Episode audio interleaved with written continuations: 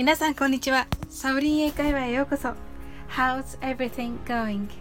ご機嫌いかがでしょうか？今日もお越しいただき本当にありがとうございます。いつもいいねやコメントをありがとうございます。大変励みになっております。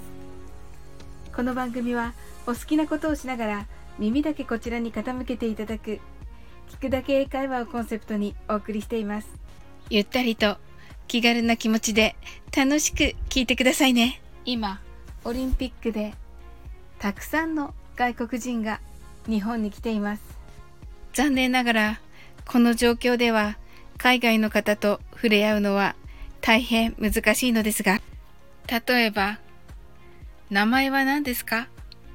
くらいは話せるかもしれません。そんな時に使う英語は何でしょうか？よく学校で習うのは What's your name? ですね。では、私は何と使うかと言いますと Could I have your name? と使います。could は can の過去形で c, o, u, l, d です。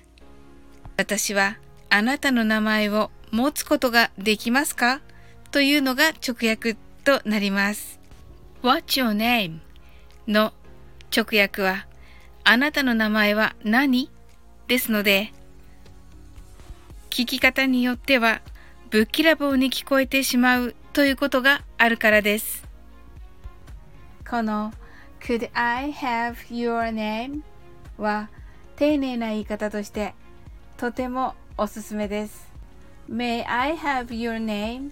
もあるのですがこの May を使った疑問文というのが若干古い言い回しに感じてしまい例えばおばあさんから聞かれたような感覚を受けるのだそうですですので人によっては May I have your name?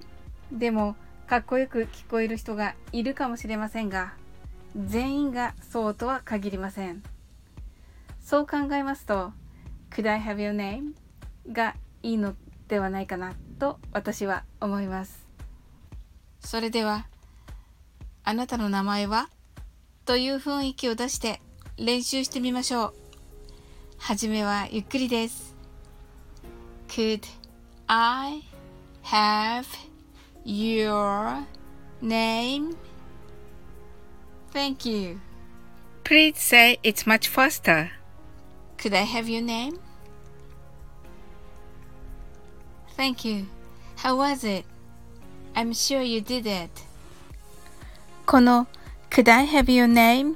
は結構大切な言い回しとなります。日本語の感覚であなたのお名前は何ですか？というよりかはお名前をお聞きしてもよろしいですか？くらいなとても丁寧な感覚のようです。実際にネイティブに使いますと本当に喜んで、パッと目をキラキラと輝かせて名前を言ってくださいます。皆さんもぜひ覚えて、チャンスがあったら使ってみてくださいね。今日も楽しく配信させていただきました。最後までお付き合いいただきありがとうございます。コメントやフォローいただけると本当に嬉しいです。それでは次の放送でお会いしましょう。That's all for today. Thank you. See you.